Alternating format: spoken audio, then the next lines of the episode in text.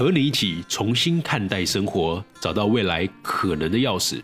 这里是雷蒙三十。Hello，我是雷蒙。不晓得你曾经有没有过想要做一件事情，却不知道该怎么开始，或是卡在有很多个方案，不知道该选哪一个？我今天想和你分享的就是一套方法来对抗你的完美主义，或者是你的拖延症。不过在这一集的一开始啊，我要先跟你说一下啊，因为这一集是算二十分钟比较长篇的。如果可以的话，我会建议你到布洛格文稿去看完整的文章。我相信会对你对这一集的吸收还有概念会更有收获，而且会加强你的印象。好，那我们要开始这一次的雷蒙三十喽。不晓得你还记不记得，我曾经说过，我之后会做一集彩蛋。去讲讲我到了北京之后，在那边学到的一些词汇。不过啊，与其说是词汇，不如说是对我非常有启发的一些观念。但是我知道，我讲到这边的时候，可能就有人来扣帽子了，说那些中国的词汇我们本来就不该使用。我们有自己的词，为什么要用大陆那边的词呢？不过，就真的会有这种特殊的案例、特殊的应用的场景，就像是美国或西方社会没有所谓的孝道这一种概念，但是在我们华人的社会里面，孝道是一个我们众所皆知的一种概念，或者说是一种价值。所以我并不想掉入了凭什么的弱势价值观，放弃那些本来可以学习的机会。关于弱势价值观跟强势价值观，我们在 EP 十八，也是在单集第十八的时候有进一步的说明。如果还不清楚的朋友，可以待会再去听听看哦。好，拉回来说啊，在北京工作的日子里面，真的有把我那些曾经听过、学过的抽象概念或者是知识，转换为可以实际可操作的模型。其中，我认为啊，给我带来最大影响的第一名是闭环。闭环这个词啊，是来自于 PDCA 循环，又叫做代名循环。我相信，如果是有在商管学院学过一些知识，或是你其实是在职场中的老手，你应该都听过。这是一个美国管理学家戴明博士所提出的一个模型。我在大学时期啊，虽然大一到大三是化工系的背景，但大四到大六我也到了工业资讯管理学系，修了六十多的学分，所以我曾经修过了品质管理。这一门课，它的原文书里面就有教到这个概念，但那个时候，它就真的只是存在在我脑袋中的一个知识概念而已。管理学上的闭环啊，分为四个步骤：计划 （plan）、执行 （do）、检查 （check）、处理 （act），所以就是 P D C A。不过啊，我今天没有要做教科书式的讲解啊，但在一开始的时候，还是要多少讲一点当做引言。我读过一本挺烧脑的书，叫《系统思考》。这本书的作者啊，唐内拉梅多斯教授提出了一种增强回路的观念，这个就是利用反馈的正向闭环。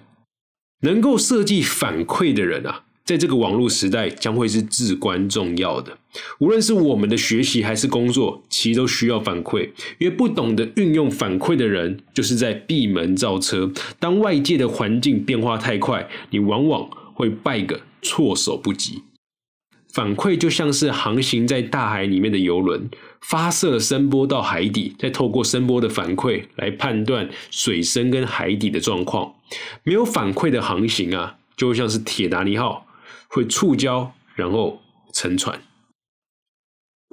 PDCA 的闭环，如果拉到认知的层面上来看。一个完整的闭环会有感知、认知、决策到行动这四个动作，这四个动作从头到尾将会连成一个回路。其中，我认为最重要的两个部分分别是行动跟感知。等等，是不是还有点抽象？因为那些正是教科书式的讲法。接下来，我会尽可能让这个概念生活化，希望让你能透过这一集了解这个模型对我还有对你的。未来的重要性，PDCA 循环呢，其实就是一种靠谱的循环。如果我们用生活的视角来看闭环，那就是把一件事情给做完。我们平常说一个人靠谱，那就是说他能够做到凡事有交代，件件有着落，事事有回音。这听起来好像没有那么难，但其实特别特别的难。尤其当现在大多数人啊被时代的急躁感给影响了，缺乏了长期主义，或者深陷于完美主义之中，我们就很难去把一件事情做完，因为在还没有做完之前，通常就焦虑到不行了。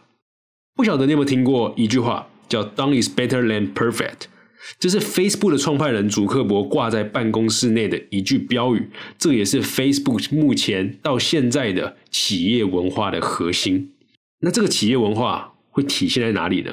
其实从你手上的 Facebook 的 App 就会知道了，因为你手上的 Facebook App 通常会跟你旁边朋友长得不太一样。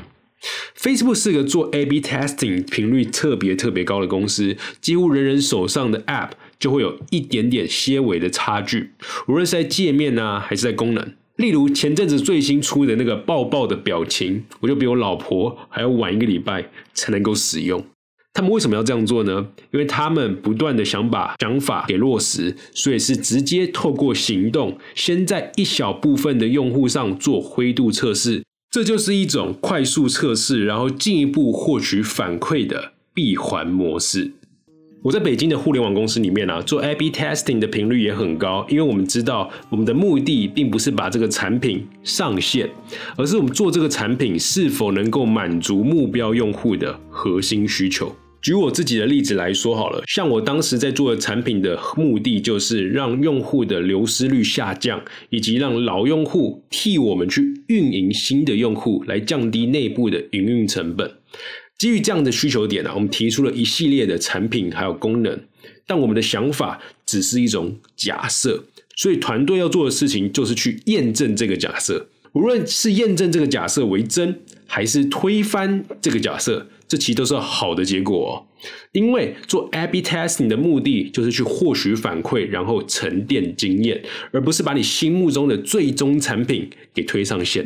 因为这只考虑到了你自己，而不是用户，也不是整个公司的未来。所以说啊，PDCA 的循环就是一种靠谱闭环。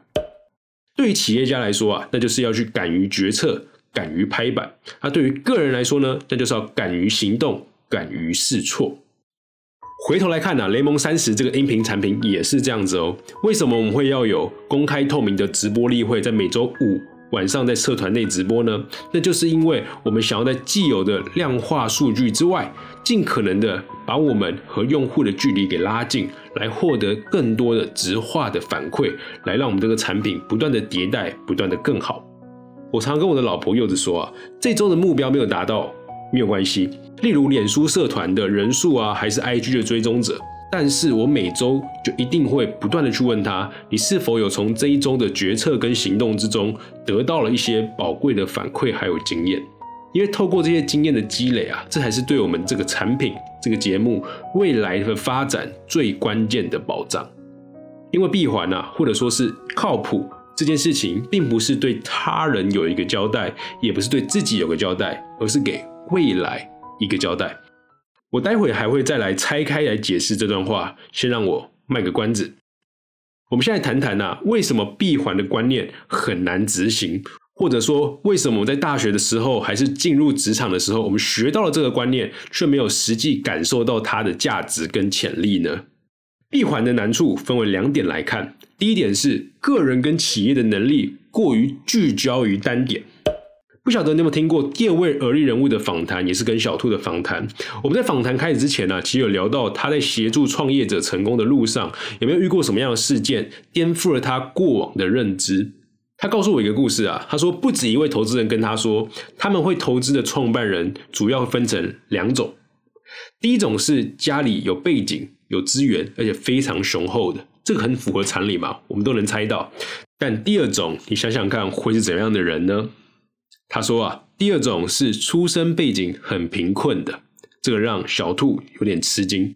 这件事情我觉得非常有趣，我也是到后来才觉得，虽然自己的出身在社会经济跟背景上算是属于相对的弱势，但在这种环境之下，我们可以去磨练出相对强势的思维模式。怎么说呢？小兔说啊，因为贫困的环境会激发人们去寻找替代方案的能力，而这个能力啊，是成为企业家最重要的能力之一。这点我非常认同，因为寻找替代方案的能力，就是一种快速试错、快速获取反馈的能力。举例来说，我们来看印度好了，印度是一个最会输出国际型 CEO 的国家。如果你去查查目前世界上的巨型企业，你会发现印度裔的 CEO 越来越多。世界五百强里面哦，就有百分之三十是印度裔的。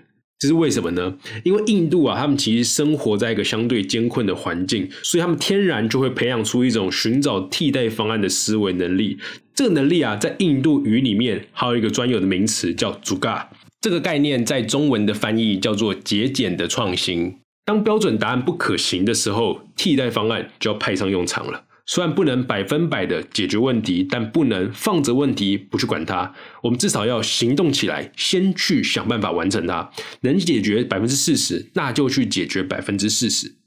举个例来说，如果家里的花洒坏了，那就用个铁桶戳个几个洞，把水管挂在上面，那就代替成为了一种可以浇花使用的浇水器。网络上有太多有趣的 Jugaad 的例子，你可以听完这一集啊，去 Google 搜寻 J U G A A D。然后去看看那些有趣的替代方案的例子。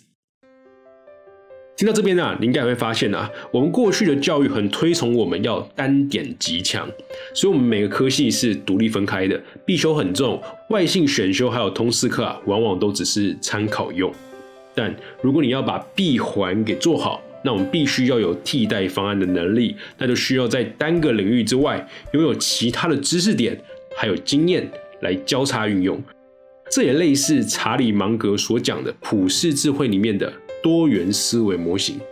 这也是为什么啊，我们看到有一些人啊，学历很强，位置很高，但他的工作还有拥有的专业，都只是大系统里面的一个环节。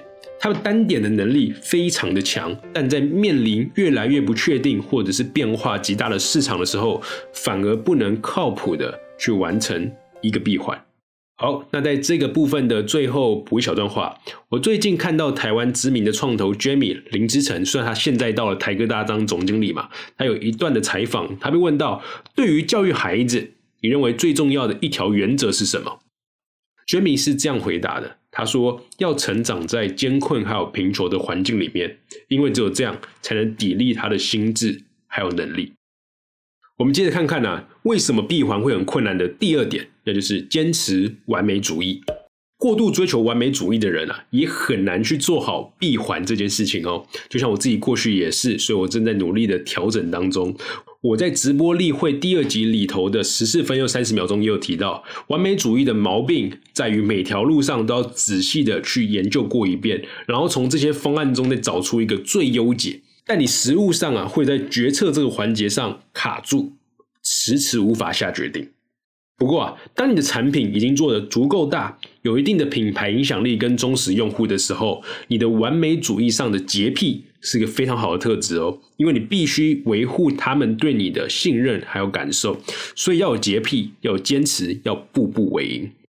但是如果当你一件事情才正要开始的时候，拜托，拜托，一定要放弃这些洁癖，因为你可能都还没有获得那些忠实的用户。我们要先把手弄脏，去获取那些反馈，才让整个系统跑起来。那第三个困难点在于什么？在于缺乏长期主义。我们这个时代的人呢，很幸运有网络可以随时的获取资讯，但也因为有了网络，让我们时刻感到焦虑。我们常常会看到别人怎么样啊，就会想为什么自己还这样。所以常常急着想要完成目标，但你越急着想要完成目标，目标就会越难实现。越着急就越失望，越失望就越焦虑，这就反而成为了一种负增强回路。所以培养长期主义的认知，就是去避免自己的闭环，最终却变成了负增强回路。有两点我们需要知道，第一个是知道目标。绝对不会是一次就能达成的。第二个是相信目标终将达成。在开始闭环之前呢，我们心中一定要有一个假设，而这个假设应该多少都会招来一些质疑。但我们要相信目标终将达成，面对质疑也得前进。我们要坚定的执行。与其争论要不要做这个行动，或者讨论这个方向的成效半天，我们不如直接跑起来，小量小量的来获取反馈。